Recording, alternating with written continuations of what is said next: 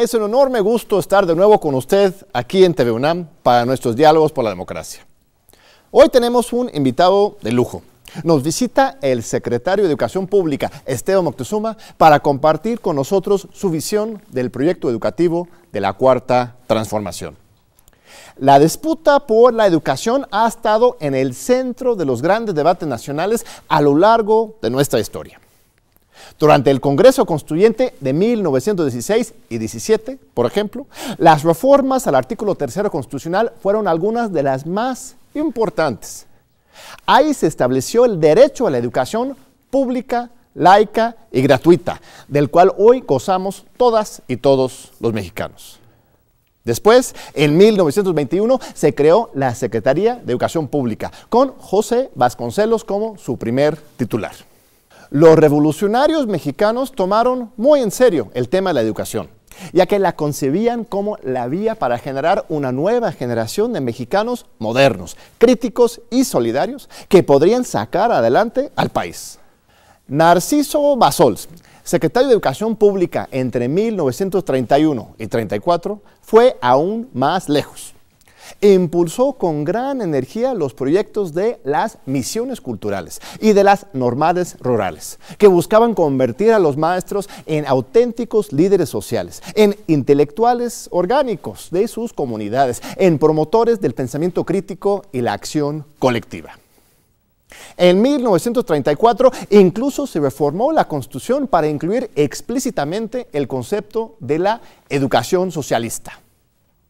La educación que imparta el Estado será socialista y además de excluir toda doctrina religiosa, combatirá el fanatismo y los prejuicios, para lo cual la escuela organizará sus enseñanzas y actividades en forma que permita crear en la juventud un concepto racional y exacto del universo y de la vida social. Así quedó la Constitución hasta diciembre de 1946, cuando, con la llegada de Miguel Alemán a la presidencia de la República, se excluyó el concepto de la educación socialista, aunque se mantuvo el compromiso y la obligación del Estado de impartir educación pública, laica y gratuita a toda la población. Ahora, saltando hasta la historia reciente, una manera de entender la reforma educativa del sexenio pasado es que Enrique Peña Nieto buscaba purgar de una vez por todas la herencia de la época postrevolucionaria. El gobierno quiso reemplazar la idea del maestro como líder social y promotor del pensamiento crítico con una visión del maestro como un simple empleado del Estado, responsable de transmitir contenidos educativos específicos a las mentes de sus alumnos, con el fin de prepararlos para servir a las grandes empresas y competir en el mercado laboral. Pero fracasó aquella reforma educativa, que en realidad era más bien una reforma laboral, que buscaba despedir a los maestros más revoltosos. Y ahora, con la llegada del nuevo gobierno en 2018, se ha reformado la Constitución para revocar los cambios del sexenio pasado y abrir un espacio para la construcción de una nueva visión de la educación. Ahora bien, la Secretaría de Educación Pública es la Secretaría con el mayor presupuesto en todo el gobierno federal. Sus recursos para 2020, por ejemplo, asciendan a 326 mil millones de pesos. Se invierte un 18% del gasto público en educación, 6% del PIB. Y la inversión anual por estudiante en nivel primaria es de unos 50 mil pesos mexicanos. Sin embargo, hace falta gastar mucho más en la educación de nuestros niños y niñas. México se encuentra hoy en el último lugar de la tabla de la OCTE en la materia. En total, hay más de 36 millones de estudiantes en el sistema educativo nacional. 31 millones estudian en escuelas públicas y 5 millones en escuelas privadas. 25 millones estudian educación básica, 5 millones la media superior, 4 millones la educación superior y 2 millones capacitación para el trabajo. Ahora bien, de acuerdo con el Programa para la Evaluación Internacional de Estudiantes, PISA, por sus siglas en inglés, de la OCTE, de 78 países evaluados, nuestro país quedó en el lugar 53 en la evaluación de lectura, en el lugar 61 en matemáticas y 57 en ciencias. México se encuentra por debajo de la media de 500 puntos en las tres categorías. Uno de los grandes problemas con el sistema educativo mexicano es la cantidad de alumnos por docente, por ejemplo. Mientras en Argentina hay 10 alumnos por docente, en Chile es 17, en México tenemos un promedio nacional de 25 alumnos por salón. Y en las zonas más marginadas, este número fácilmente rebasa los 30. Hay también grandes rezagos en la infraestructura educativa y el acceso a la tecnología. Por ejemplo, al nivel nacional, 20% de las escuelas primarias carecen de agua potable, 45% de drenaje, 67% de internet y casi 5% de energía eléctrica. Tenemos un gran reto adelante. En unos momentos conversaremos precisamente con el secretario de Educación Pública sobre este importante tema. Pero primero, el libro de la semana con Walter Arillano. No te vayas.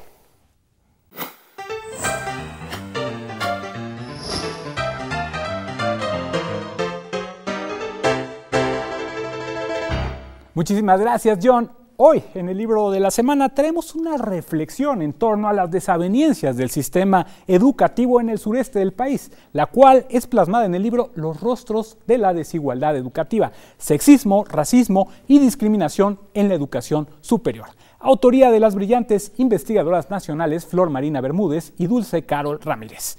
La obra se centra en tres tópicos torales. En un primer momento se examina el tema de la desigualdad social a partir de su vigencia y nuevas articulaciones desde un enfoque interseccional.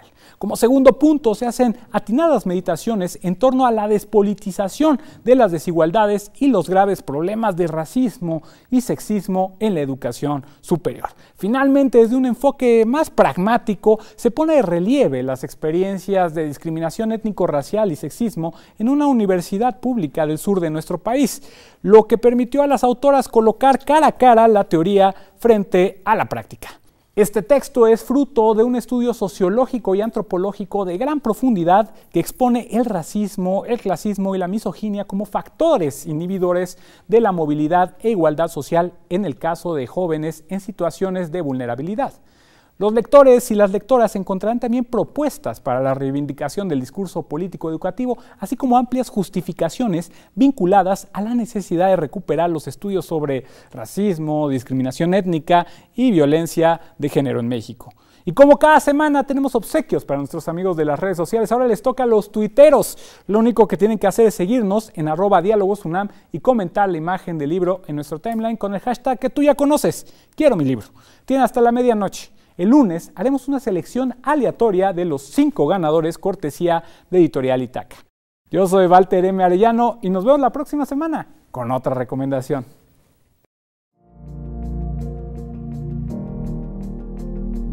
Esteban Moctezuma Barragán es licenciado en Economía y cuenta con estudios en Derecho en la Universidad Nacional Autónoma de México, así como con una maestría en Economía Política por la Universidad de Cambridge, Inglaterra, y un diplomado sobre desarrollo regional en Tokio, Japón. Es doctor honoris causa por la Universidad de Ciencias y Artes de Chiapas. Ha sido secretario de Gobernación, secretario de Desarrollo Social, senador, oficial mayor en la Secretaría de Programación y Presupuesto, oficial mayor y subsecretario de Educación Pública. Fue presidente del Compromiso Social por la Calidad y Equidad de la Educación y del Consejo Directivo del Instituto Latinoamericano de la Comunicación Educativa, ILCE. Encabezó la Fundación Azteca. Es autor y coautor de libros como La educación pública frente a las nuevas realidades y Por un gobierno con resultados. Actualmente es el titular de la Secretaría de Educación Pública. Pues aquí estamos con el secretario Esteban Moctezuma. Bienvenido. ¿Cómo estás? Qué gusto, es ¿eh? un honor estar aquí. Al, contrario, estamos este, muy a gusto aquí, de manteles largos, de recibir aquí en la, en la UNAM. En Mi alma mater. Así es, así es. Este, estudiaste Derecho y Economía aquí, así Es. Sí, sí. Este, pues es la casa de todos y es un, honor tenerte este, aquí, secretario. Eh, mira, cada, cada, proyecto de gobierno, cada sexenio y aún más este, cada transformación en la historia de México ha venido acompañado de una, visión de la educación, ha sido un centro de, disputa este, histórica eh, a lo largo de la historia de México. Este, tuvimos la educación socialista, tuvimos la educación laica a partir de la revolución, este, en el sexenio anterior. eh, pues la educación, la batalla por la educación fue una causa de mucho, mucho conflicto. Y ahora en este nuevo sexenio, pues parece que hemos superado esa etapa y ya estamos construyendo algo diferente. ¿Cómo defines tú el proyecto educativo de la cuarta transformación? Mira, John, el proyecto educativo de, la cuarta transformación es clarísimo. Eh, está tan claro que está escrito, ni más ni menos que en el artículo tercero constitucional. Hubo una modificación en donde plasmamos todo lo que el señor presidente Andrés Manuel López Obrador eh, venía eh, trabajando con nosotros en términos de que es una educación que se sustenta en dos grandes pilares. Una es la equidad en un país como México que tiene tantas inequidades. Es importantísimo que la educación tenga siempre presente el concepto de equidad. La educación más pobre hoy se le da a los más pobres y eso hay que cambiarlo. Y el otro gran pilar es la excelencia, o sea, la educación tiene que ser una educación que realmente le sirva a nuestras niñas, niños, adolescentes y jóvenes a aprender a manejar la ciencia, la tecnología, pero de una manera integral. Esto quiere decir que además de estudiar matemáticas muy bien, voy a tener la oportunidad de estudiar arte, en particular música. Además de estudiar lectoescritura, debo también de tener educación física, deporte escolar, etcétera. ¿no? Entonces, una educación humanista. Eso es eh, los dos pilares, equidad y excelencia. Y, esto, bueno, cuando ves nuestras estadísticas, nuestras evaluaciones, eh, pues la famosa, la, PISA, ¿no? De la OCTE, eh, va a haber otro en 21, a ver si logramos avanzar un poco. El último en 18, eh, antes de este gobierno, reflejaba que México estaba en último lugar de la OCTE, en términos de rendimiento en matemáticas, en ciencias y en lectura. Eh, ¿Cuáles son los problemas históricos con nuestro sistema educativo? ¿Cómo encontraste la Secretaría y por qué este, estamos tan mal pues, en esta materia? Bueno, yo en primer lugar quisiera comentar que hay, hay una forma de ver las cosas. Eh, estamos mal y tenemos que cambiar muchísimas cosas, pero al mismo tiempo nadie te dijo que estábamos mejor que Argentina que estábamos mejor que Brasil. Claro. Entonces, eh, pues estamos mal, queremos estar mucho mejor, pero digamos que si te comparas con la región, claro. podrías decir toda la región está mal, es cierto, pero también hay que ser un poco eh, equilibrados en cuanto a dónde estamos ubicados. ¿Cómo encontramos la Secretaría? La encontramos eh, administrativamente eh, totalmente abandonada. Mm. La prioridad no era atender las necesidades de las maestras y los maestros. Entonces, todos los estados tienen quejas. Cuando yo, estoy recorriendo todo el país y te encuentras con que desde hace tantos años no me pagan tal concepto, eh, presenté un examen, salí idóneo y no me dieron la, la plaza. Eh, llevo 20 años trabajando y me siguen pagando eh, por una forma que no es darme la plaza. En fin, cualquier cantidad de problemas. Entonces nos, hemos dedicado a resolver muchos de esos problemas administrativos para empezar a, que, a que la Secretaría marche de una manera ordenada.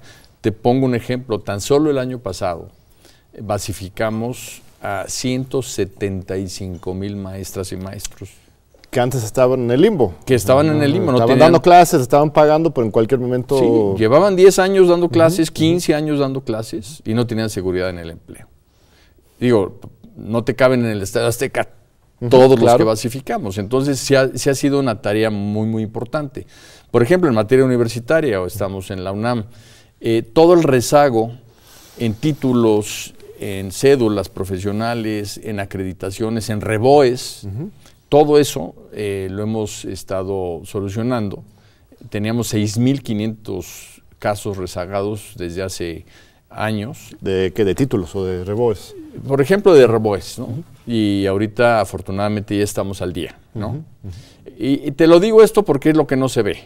Sí, bueno, con respecto a los maestros es muy importante el dato, porque lo que justo caracterizaba la reforma electoral del sexenio anterior, que pues, incluso nuestro rector Graue hubo un consenso en general, no lo llamaba reforma educativa, sino reforma laboral, se basaba en pues buscar motivos, pretextos quizás, para pues, despedir, ¿no? sacar a los maestros, cuando justamente estamos es cada vez más maestros. Y aquí es una muestra clara. ¿Se va a contratar también, ampliar la, planta? Bueno, la primera apuesta del proyecto educativo es eh, apostarle a la capacitación y no como antes al despido. ¿no? Claro. Entonces, eh, eh, estamos haciendo todo un trabajo. Se eliminó lo de la evaluación punitiva, Eso que era de las exigencias más importantes. la, reforma educativa anterior quedó abrogada.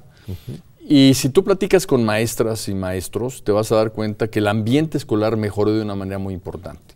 ¿En qué sentido? En el sentido de que se sienten que ya la autoridad educativa, en vez de perseguirlos, los apoya. Y este es un cambio muy importante, ¿no? O sea, el ánimo en que llegan a dar clases es otro.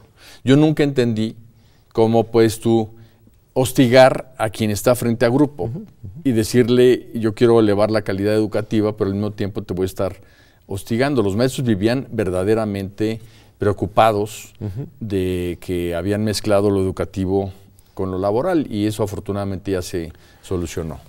Algunas voces este, dicen que con esto este, cediste a las exigencias del magisterio más radical, que querían supuestamente, que no es cierto, los conozco bien, este, no evaluarse, simplemente acabar con la evaluación. ¿no? Dicen, ahora ya pues, van a ser unos flojos y no se van a evaluar. Pero entiendo que no, al contrario, se va a seguir evaluando para la mejora en lugar del despido. sí, qué, bueno, John, que lo preguntas, porque yo me atrevo a decir que se decía porque cualquier persona que lee la Constitución o las leyes secundarias se da cuenta que sí hay evaluación, se da cuenta que no se cedió en lo más mínimo la rectoría del Estado en materia educativa. Y lo que sí salió, es lo que yo llamo el huachicol educativo, es que eh, lejos de haber tenido todo un sistema eh, de evaluación en el cual solamente entraban a trabajar quienes estaban eh, idóneos de acuerdo a las evaluaciones, en muchísimos estados, fuera de la nómina oficial, había un recurso para contratar decenas de miles de maestros eh, por honorarios. Por fuera de la norma. Por fuera de la norma. Entonces, por un lado se presentaba como que solo entraba quien eh, se evaluaba, pero por otro lado, para que no hubiera conflictos políticos, se les daba por abajo esto, ¿no? Ahora sobre la mesa tenemos una, le llamamos una caja transparente, en donde metemos vacancia, en donde metemos requisitos para obtener una plaza, y cada maestro que así lo desee se mete a una plataforma voluntariamente en lo individual y compite por esa plaza. Y la autoridad educativa es la que lleva este proceso de evaluación. Al final, de la evaluación, los resultados se le dan a conocer en una reunión pública, obviamente a los estados y a los sindicatos. O sea, dices que se utilizaba el recurso etiquetado para la educación para fines políticos. Se utilizaba para alimentar, ¿no? Contratar personas que igual no necesariamente trabajaban como maestros, ¿no? O sea, a este Para que ingresaran al servicio educativo, sí. Pero para fines políticos también se usó recurso. Por ejemplo, eh, en 2017 había 2 mil millones de pesos para capacitación en el presupuesto de egresos de la federación y todo eso se usó para publicidad y propaganda y sacrificaron la capacitación. Entonces, realmente eh, lo que estamos ahora eh, haciendo es eh, mm, ponernos en una caja transparente, como te digo, para que todo se lleve sobre la mesa. Y las negociaciones con los sindicatos así son. Hoy el sistema que nos lleva a que una persona ingrese al magisterio es mucho más transparente que antes.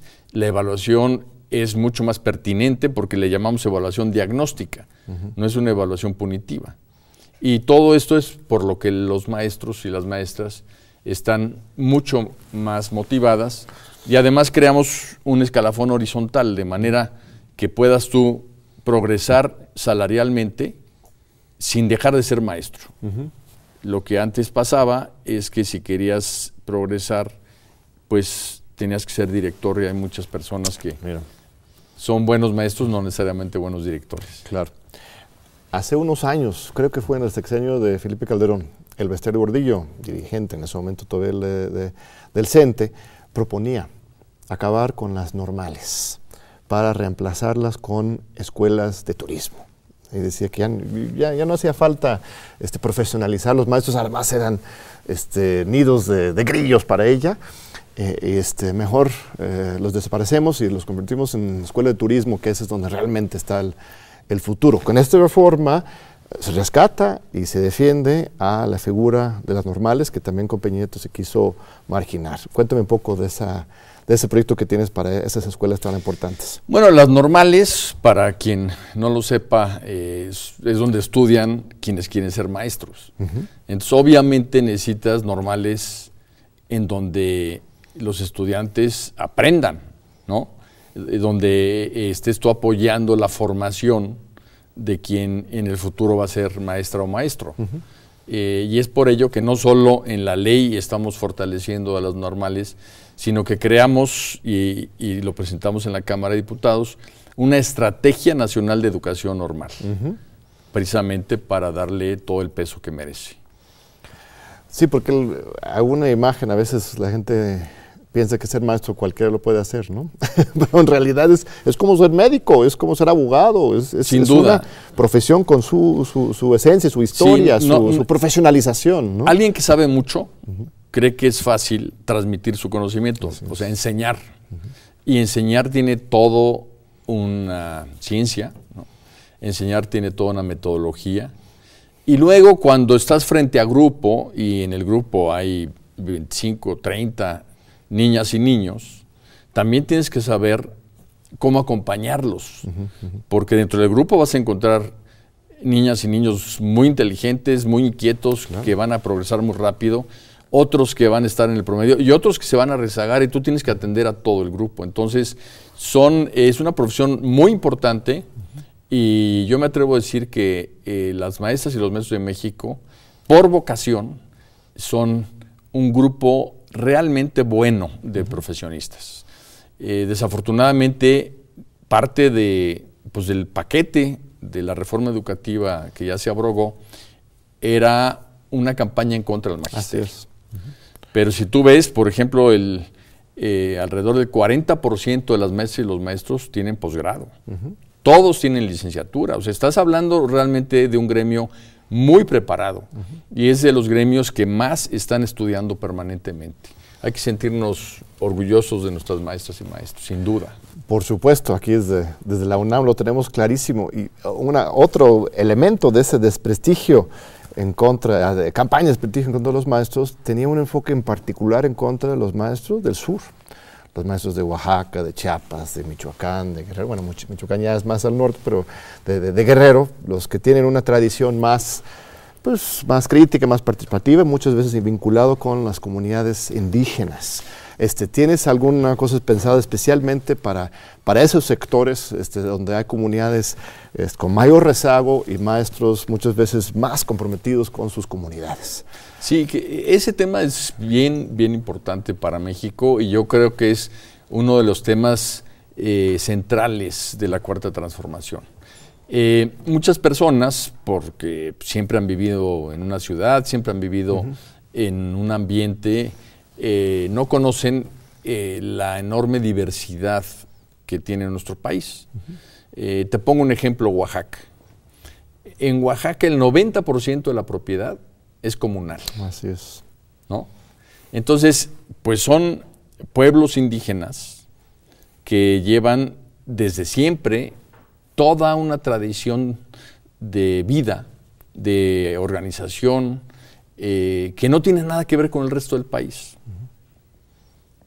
Entonces tú no puedes llegar y, hacer que la educación sea idéntica, homogénea, como era antes, para todos los Méxicos. Tienes que tener una política diferenciada. tienes que atender esas diferencias que tiene nuestro país y verlo como una riqueza, no verlo como un problema. Sí, sí, tienen muchas tradiciones de escuelas bilingües, de...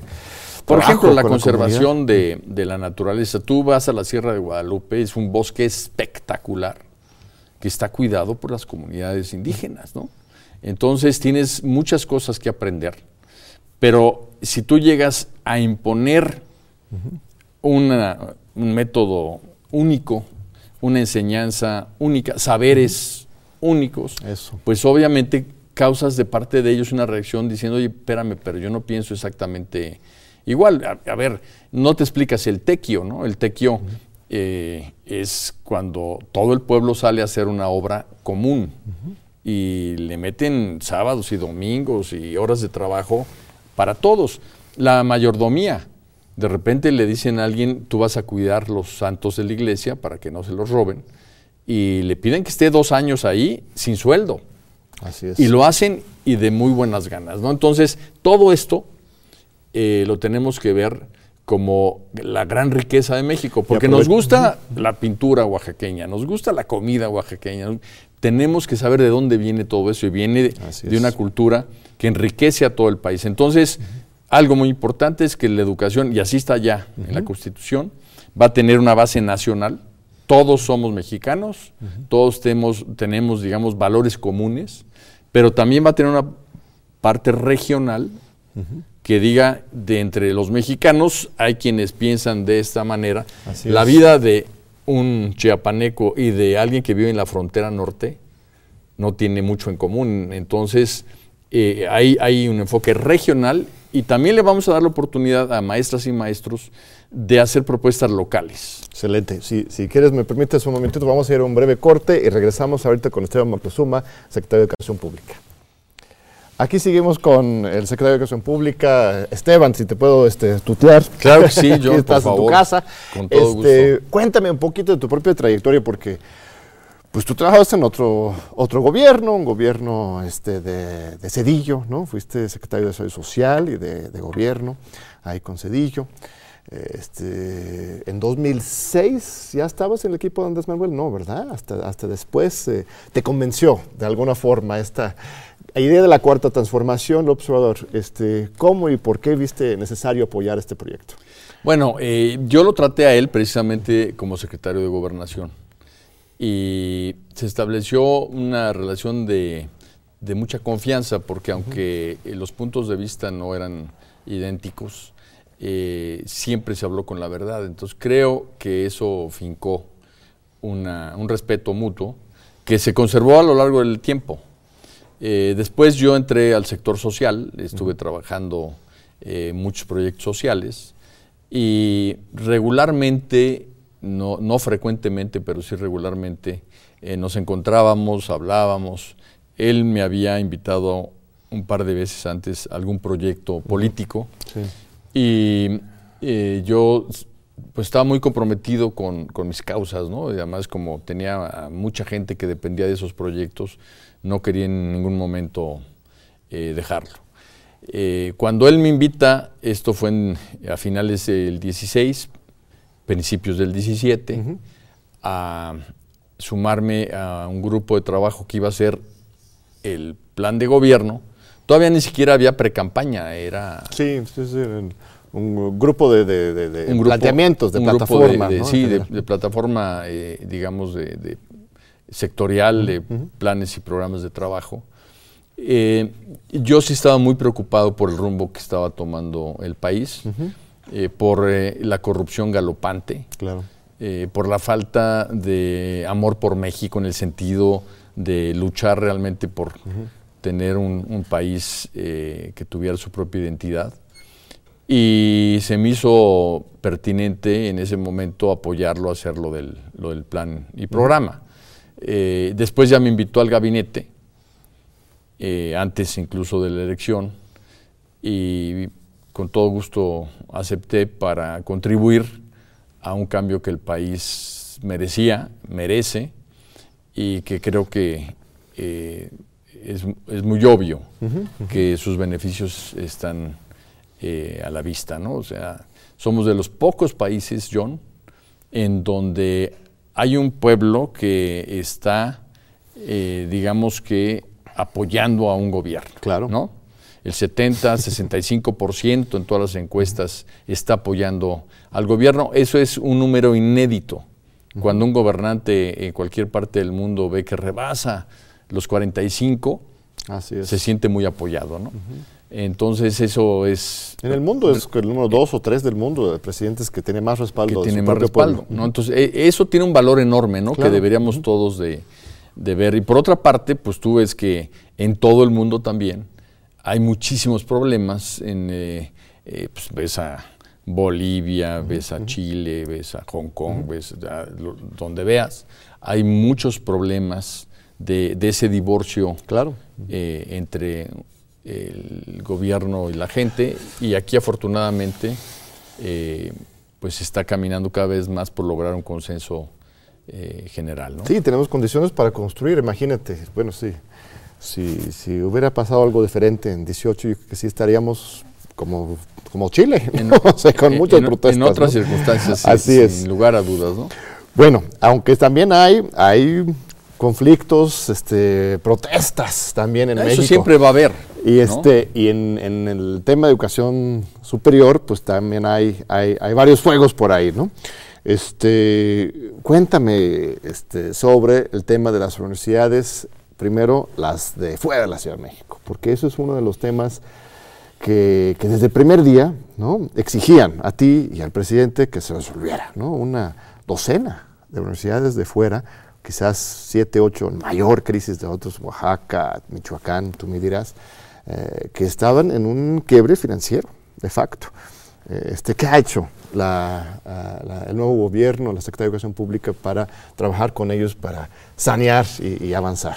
Bueno, ese es otro de los temas eh, que heredamos, eh, en- que son muy conflictivos. ¿no? Eh, es un tema en donde el gobierno federal apoyaba a las universidades que quería, ¿no? Me imagino que de acuerdo a cómo se hayan portado. Al final del año, con. También es uso político siempre. Es el uso político sí. del presupuesto, ¿no? Al final del año y, a- y- y se llegó a un déficit de 18 mil millones de pesos entre nueve universidades. Al final de 19, de 18, cuando te lo Así entregaron. Así es. Entonces, pues todas estas universidades estaban acostumbradas a que podían incurrir en un gasto superfluo, en negociaciones laborales excesivas, en, eh, digamos, una falta de disciplina sobre sus finanzas, que al fin y al cabo, al final del año, el déficit se los iba a cubrir el gobierno federal. Y lo grave es que esto empezó con 2.500, 4.000, 6.000, 8.000 hasta llegar a 18.000 millones. Y si no lo hubiéramos detenido, pues ahorita estaríamos en los 22.000. Eh, afortunadamente esto ya bajó de una manera importante, estamos en alrededor de 13.000 y cada año vamos a ir bajando para que las universidades tengan un presupuesto equilibrado. ¿Qué es lo que les estamos diciendo? Les estamos diciendo, obviamente te apoyamos, pero tienes que darnos muestra de que haces las cosas con responsabilidad. ¿no? Entonces, punto número uno, eh, todo el gasto de los eh, ejecutivos, de los funcionarios, eh, de los servidores de, de la universidad lo tienes que revisar porque son gastos excesivos. Claro, gana ¿no? más que el presidente en muchos casos. En muchos ¿no? casos, ¿no? Y muchas prestaciones y, y muchos eh, eh, suburbans y mucho exceso. Eh, segundo, tienes que sentarte a negociar las condiciones laborales de una manera en que se puedan pagar, pero si tú prometes algo porque te quedan dos años como rector y sabes que eso va a tronar la universidad dentro de Mm, claro. 10 años y no te importa, pues es una irresponsabilidad. Tú tienes que, que velar por la sustentabilidad de la universidad. En tercer lugar, tienes que generar recursos propios. Tú como universidad tienes capacidad de vincularte con el sector productivo alrededor de tu universidad y hacer investigación y desarrollos y trabajar para obtener recursos. Entonces, digamos que la combinación de todo esto te lleva a una- un saneamiento de la universidad y entonces conforme veamos que estás mejorando, pues nosotros te vamos a seguir apoyando. Afortunadamente todas las universidades han eh, entendido que esto debe de ser así y gradualmente vamos resolviendo el problema que quedará totalmente resuelto antes de que termine este gobierno. Hay un compromiso entonces con apoyar a, a los investigadores, a las universidades, porque de repente se genera una... Yo mismo lo he recibido en mi WhatsApp, estas cosas. De repente la CEP este, este, va a acabar eh, con cualquier estímulo, incluso a la productividad de los investigadores, ¿no? El- el llamándolo privilegios. Hay, hay- hay- hay mucho, eh, los, los programas de estímulos para investigadores y maestros en cumplimiento de su labor no están en riesgo, ¿verdad? El Sistema O sea, Nacional de Investigadores lo lleva con así, Claro. ¿no? Entonces no, no quisiera yo opinar sobre eso. No, no, pero de cada Pero universidad también el, tiene su sistema. El ¿sí? presupuesto de las universidades, eh, que, que es, una, es una mezcla Estado-Federación, eso lo tenemos totalmente garantizado, pero no es, eh, digamos, que algo que no tenga contraparte. Lo que estamos pidiendo es simple y llanamente usar ese recurso con responsabilidad. Así para de la investigación, para la docencia, no para los Y, derroches. y- y- y- y para que no comprometan a la universidad eh, con gastos que después no se puedan sufragar. Sí, de hecho, aquí en la UNAM el presupuesto se ha mantenido pues, estable con sus aumentos. El de presidente inflación. prometió cuando menos eh, el presupuesto de- del 18 más la inflación. O sea, ese es el piso. Ahora, hay ciertos proyectos que requieren de un, eh, un presupuesto adicional y eso se negocian aparte del presupuesto de operación, digamos, de las universidades.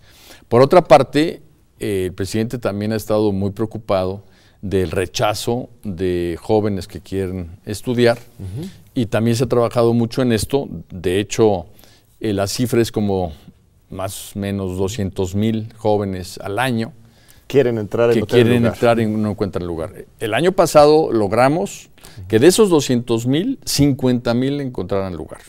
O sea, bajó de manera muy significativa y lo vamos a seguir bajando y en alrededor de 3, 4 años el rechazo será cero. También con una Por la creación de la red de universidades Benito Juárez. pues con todo. Eh, eh, hay la creación de nuevas universidades.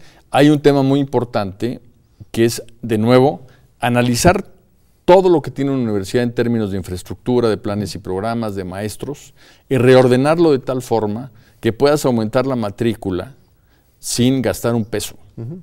Esto ya lo, lo vimos en el Politécnico y lo vimos en la BOAP, la Universidad de Puebla, y en los dos casos, eh, con un algoritmo especial que eh, se aplicó para este análisis, se logró aumentar la matrícula en 10 y en 11% respectivamente, sin necesidad de inversión. Entonces, si, si hiciéramos en to- todas las universidades, tenemos capacidad para admitir a los que quieran entrar a estudiar.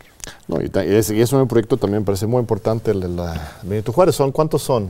100 ¿500? universidades. 100, bueno, 100, 100 universidades. El proyecto original eran 100, eh, ya se rebasó. este, Ya son más. Ajá. Sí, porque ha habido mucha demanda. Eh, Como estas eh, universidades, que en realidad es un sistema universitario, porque Sí. las podríamos llamar escuelas. Claro, es una gran universidad. Porque cada universidad escuelas, tiene una, Sí. una este, carrera. Un, Eh, nada más termino. Este, estas se, se ubican en lugares eh, eh, en donde nunca soñaron tener una universidad. Eso es importante. Entonces, eh, en estas zonas ha habido mucha demanda para tenerlas.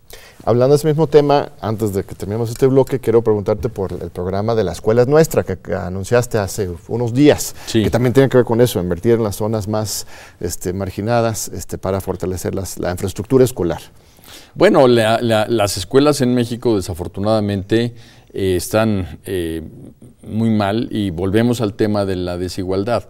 Mientras más alejadas, más marginadas, más pobres eh, las localidades, así están las escuelas. Entonces hay escuelas realmente de, de- hechas de, de varas y de eh, guano y, y- y palma, ¿no? Entonces se está haciendo una inversión muy importante este, este año eh, va a ser de 22 mil millones de pesos para ir mejorando las escuelas gradualmente conforme la comunidad escolar lo decida. Y hay, hay un elemento participativo importante, las mismas Muy comunidades, este, los padres de familia este, deciden en dónde va la inversión. Así es, se hace un comité entre él o la directora, las maestras y los maestros, las madres y los padres de familia y los alumnos de cuarto año de primaria para arriba. Esa asamblea crea un comité de cinco, seis personas y ese comité es el que opera el programa, pero siempre le informa a la asamblea. Eh, entonces les da un recurso que lo pueden usar para las necesidades básicas de la escuela. Hay escuelas que ya construyeron baños, hay escuelas que construyeron un aula, hay escuelas que compraron equipamiento, ¿no? Eh, en fin, cada escuela decide qué hacer, barra perimetral. Es, es, una decisión de ellos y como es anual, ellos van a poder programar qué es lo que quieren hacer a lo largo del tiempo. Pero antes no recibían un centavo. Bueno, pedían cooperaciones de los padres. Sí, claro, bueno. Era una, una privatización de facto. Los padres tenían que colaborar este, con pues, la pintura, etcétera. Era una privatización de facto que ahora ya está entrando el Estado a encargarse eh, de esas responsabilidades. Y es un programa muy bonito porque eh, realmente se apropian de la escuela, ¿no? O sea, la participación de padres y madres de familia siempre ha sido un tema eh, que la sociedad quiere en la escuela, ¿no? Pero no había materia. Ahorita ya están participando de una manera directa y con, pues, con una responsabilidad.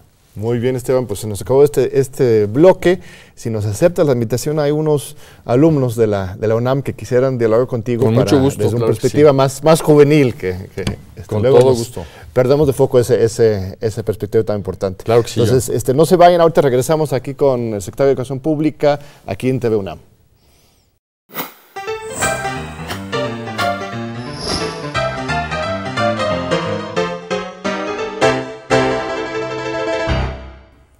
Hola amigos, ¿cómo están?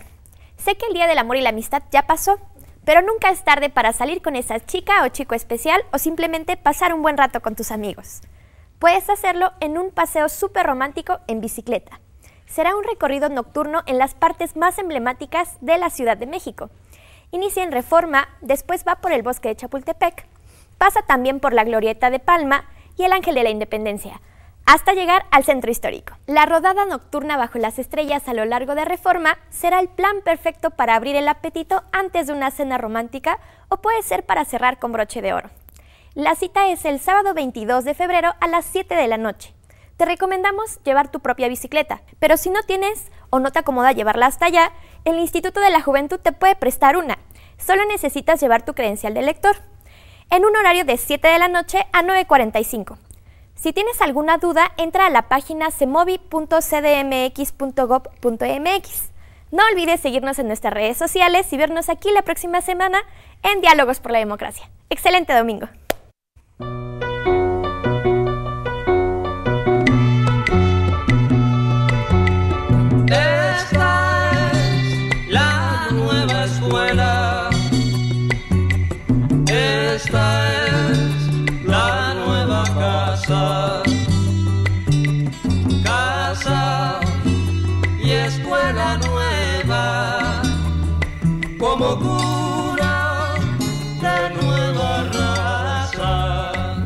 Fue la nueva escuela de, de Silvio Rodríguez y Pablo Milanés y pues de mucha esperanza como la escuela, como casa, como lugar de formación de las nuevas generaciones.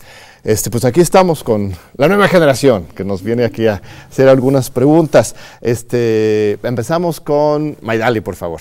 Mi nombre es Maidali Luencas, soy estudiante de octavo semestre de la carrera de Ciencias Políticas en la Facultad de Ciencias Políticas y Sociales de la UNAM.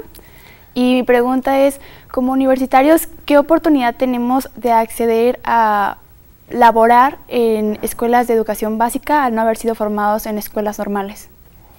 Bueno, eh, la ley lo que dice es que eh, va a tener prioridad eh, las escuelas normales para acceder a las vacantes dentro del sistema educativo. entonces, ahí hay una prioridad. Pero eh, estamos nosotros manejando un tema que nos importa mucho, que es el servicio social, en donde eh, los estudiantes puedan trabajar con niños con rezago educativo para ayudarlos a mejorar, porque un maestro cuando tiene 30 alumnos no sabe a quién atender de manera prioritaria, sea a los que están rezagados, a los que están mejor o al promedio. ¿no? Entonces queremos que ese rezago nos lo ayuden eh, personas que están terminando eh, su carrera Y obviamente eso eh, va a ser después de un curso de pedagogía para que puedan hacerlo. Y podría ser el inicio, pues, de su incorporación posterior a, la escuela. Sí, sí, hay una ruta, entonces se puede. Bueno, se puede si estudias, si estudias pedagogía. Sí, claro. Este, Diego. ¿Qué tal? Mucho gusto. Soy Diego Hurtado, estudiante de octavo semestre en Ciencia Política en la Facultad de Ciencias Políticas y Sociales. Estábamos hablando, estaba hablando más bien usted hace un rato sobre la evaluación a los profesores y mi pregunta, para ser preciso, es cómo escapar de un modelo gerencial neoliberal de educación pública mientras se mantienen las evaluaciones a los profesores. Bueno, las evaluaciones no, no es un concepto que hayan nacido con el neoliberalismo, las evaluaciones vienen desde que se inició la pedagogía, lo que es más, una maestra en Sonora me decía, ¿cómo no queremos, no que vamos a querer ser evaluados si nosotros somos evaluadores? Cada examen que pone un maestro es una evaluación. Eh, entonces, eh, podemos quitar la palabra evaluación para que si nos hace ruido, pero aquí, lo importante es conocer cómo está un maestro para ver qué áreas de oportunidad hay para que se capacite mejor. Entonces, el enfoque es totalmente distinto. Es una eh, evaluación diagnóstica. Lo que queremos es que un maestro se enfrente al espejo y que en las áreas de oportunidad que tenga, ahí se capacite, porque el conocimiento no para. Entonces un maestro, y, así lo hacen, ¿eh? los maestros todo el tiempo están estudiando. Entonces, para que lo que estudien realmente les sirva a las niñas y a los niños, a los adolescentes y a los jóvenes, hay que focalizar un poco eh, la capacitación y lo que nos ayuda a que esa capacitación caiga en el aula es precisamente que los maestros y las maestras eh, pues tengan esta evaluación diagnóstica. Muy bien, seguimos con Diana. Hola, mucho gusto. Mi nombre es Diana Zamudio, soy estudiante de octavo semestre de la Facultad de Ciencias Políticas y Sociales y mi pregunta va relacionada al tema de seguridad. Después de lo que ocurrió en, Torreón y de implementar el operativo Mochila Segura, ¿qué otras condiciones planea eh, implementar en la SEP para que esto no vuelva a ocurrir? Bueno, eh, tenemos, por decirlo así, una vía que tiene dos rieles. Un riel es coyuntural, como es Mochila Segura, y el otro riel es cultural, que es realmente generar las condiciones para tener una sociedad armónica en donde se vaya desterrando la violencia. En el caso coyuntural, estamos eh, recomendando eh, varias medidas para que en las escuelas haya eh, mayor seguridad y sobre todo para que tengamos prevención de ciertos temas. la mochila, por ejemplo, no queremos que la revisen los maestros, sino los propios padres de familia, que haya un comité de padres de familia que se pongan de acuerdo regularmente en hacerlo, pero también que la, escuela empiece a tener una relación permanente con las autoridades locales para que haya círculos de seguridad alrededor de la escuela eh, también. Usted ha estado presente en dos reformas educativas que han sido de vital importancia para este país, la de 1992 y la pasada del gobierno Andrés Manuel. La pregunta es, históricamente, hasta qué nivel se va a llevar la laicidad en la educación, no solamente la educación pública, la educación en general. La laicidad es un requisito realmente para tener una educación eh, libre, eh, porque si tú le metes religión o le metes ideología o le metes eh, contenidos a, a, la educación que sean sexenales, pues obviamente pues un niño que se tarda de niño a, joven, más o menos 23 años en, concluir sus estudios, pues va a recibir muchísimas informaciones y muchas veces cruzadas. Entonces la laicidad es eh, algo que no se puede eh, mover de la educación, precisamente para que cada quien tenga la libertad de pensar como quiera y guste y para que haya esa libertad de expresión, de pensamiento, de comunicación en el país. Eh, la libertad cuesta mucho obtenerla y se puede perder muy fácil, de manera que hay que defenderla siempre. Muy bien. ¿Listo, Maidali? Sí, vamos. ¿Qué le garantiza a la sociedad que esta reforma no es una puerta abierta a la privatización educativa? Pues en realidad eh, no hay ningún elemento que te haga pensar que se esté privatizando, al contrario, creo que eh, queda más que nunca firme en la Constitución la rectoría del Estado en materia educativa. Y una cosa en la que ha insistido mucho el presidente es que la educación es un derecho, no es un servicio. Entonces no es de que prestes un servicio y que quien lo pueda pagar lo pague y quien no, no se eduque, sino que es un derecho exigible por toda la población. Aquí lo que hay que hacer es tratar de ir emparejando las cosas para que la educación que se da, por ejemplo, en la Ciudad de México, que es donde están los más altos índices de educación del país, pues se dé en todo el territorio y sobre todo en las partes más marginadas. ¿no? Tenemos que, hacer un esfuerzo de equidad. Sí, incluso se está ampliando a nivel universitario. Antes no se garantizaba ese derecho y ahora ya es el, el paso. Ya tiene sembradas universidades en todo el territorio, exactamente. Este, Diana. Ok, mi última pregunta va relacionada bajo pues, este contexto social y cultural en el que estamos. Si, si la SEP planea implementar materias o talleres de equidad de género en las escuelas primarias, no solamente a los alumnos, sino también a maestros y maestras. Sin duda. Eh, eh, al hablar de lograr equidad, eh, tenemos que pensar en la equidad de género, sin duda, tenemos que pensar en los pueblos indígenas, tenemos que pensar en todos aquellos que tienen limitantes para acceder a la educación, educación especial. Eh, por eso en la Constitución pusimos que la educación era inclusiva, es una educación que incluye a toda la, sociedad. Tú mencionas que esta educación debe de darse a los estudiantes y también a las maestras y a los maestros, tienes toda la razón. La vamos a dar en las normales, o sea, desde que se formen maestras y maestros deben ya de tener ese ADN de equidad de género, pero también la vamos a dar a los servidores públicos de las secretarías de educación, tanto federal como estatales. Vamos a empezar por la Subsecretaría de Educación Superior y vamos a empezar a extender un curso obligatorio para todos los funcionarios de equidad de género. Muy bien, pues tenemos unos 30 segundos todavía para un último mensaje a esta gran comunidad universitaria que, que aquí te... Bueno, el esfuerzo que estamos haciendo de todo lo que aquí hemos platicado es que los niños aprendan, mm, que aprendan mejor, que aprendan no solo asignaturas, sino también valores, las dos cosas, no es una u otra, son las dos cosas en una educación integral. Pero todo el esfuerzo educativo, y así está en la Constitución, se está centrando en las niñas, los niños, los adolescentes y los jóvenes, y en su aprendizaje. Todo lo demás, pues es para fortalecer el aprendizaje que debemos de dotarle a todos ellos. Y la importancia de la, de la UNAM en todo este esquema educativo este, bueno, la UNAM, es crucial, me imagino. La UNAM, sin duda, ¿no? es el alma mater es la universidad más importante del país, reconocida internacionalmente, y un orgullo para todos los que estudiamos aquí.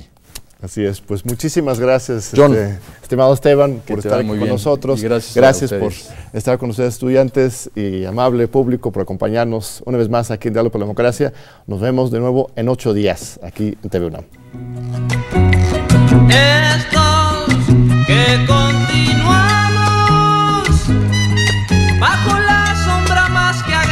que aquella